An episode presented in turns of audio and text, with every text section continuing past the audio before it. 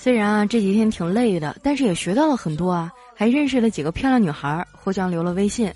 有一个呢是师范大学的学生，马上毕业了，人长得好看又单纯，我就想把他介绍给小黑。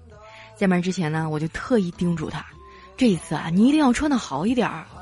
小黑估计也是第一次见到这阵仗啊，就问我，怎么样才算好一点啊？我说就穿你最贵那件。啊，小黑想了想啊，点点头说好嘞。第二天啊，我们在约好的茶餐厅见面了，打老远就看到这货呀穿了一件长款羽绒服进来了，结果吓了人家妹子，招呼都没打，直接就跑了。小黑还特别郁闷的问我，啊，这姑娘怎么这么没礼貌啊，连个招呼都不打。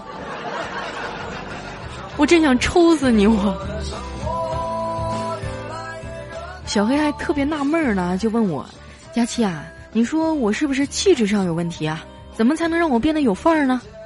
我挺无奈的啊，就跟他说：“其实也特别简单啊，只需要三步就能搞定。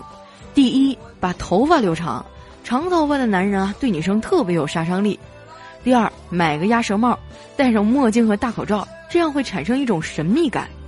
第三。”带上足够的钱，去整容医院。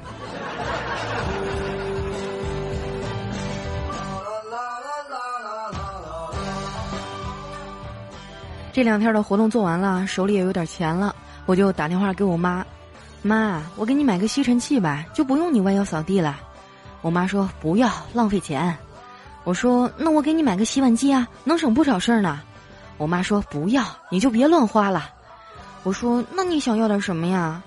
我妈说：“什么都不要，你好好的就行。